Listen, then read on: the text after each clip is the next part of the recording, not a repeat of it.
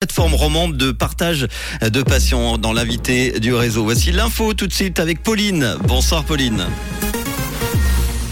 Bonsoir à tous. Ignacio Cassis et Emmanuel Macron se rencontrent à Paris aujourd'hui. La baisse du pouvoir d'achat dope les marques propres des grands distributeurs et un ciel voilé attendu demain matin. Ignacio Cassis et Emmanuel Macron se rencontrent à Paris aujourd'hui. En froid depuis juin 2021, après l'affaire du Rafale, les deux présidents renouent donc officiellement le contact ce vendredi, et ce dans le cadre de la cinquième édition du Forum de Paris sur la paix. Les discussions entre les deux dirigeants porteront aujourd'hui sur les relations bilatérales entre la Suisse et la France, mais aussi sur la guerre en Ukraine et les relations de la Suisse avec l'Union européenne.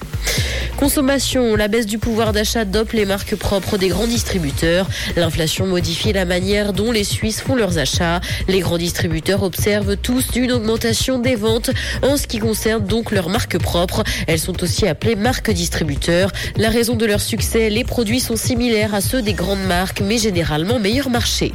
À Genève, le PS veut aider les locataires de passoires thermiques.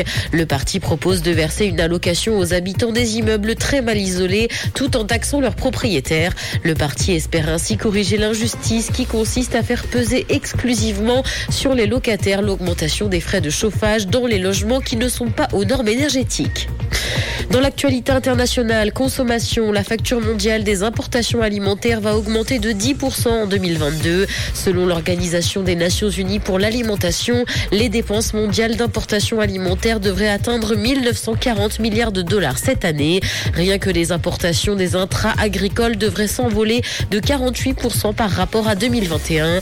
L'organisation s'inquiète pour les pays fragiles, déjà en proie à l'insécurité alimentaire. Sur Netflix, Chris Rock va devenir le premier humoriste à se produire en direct.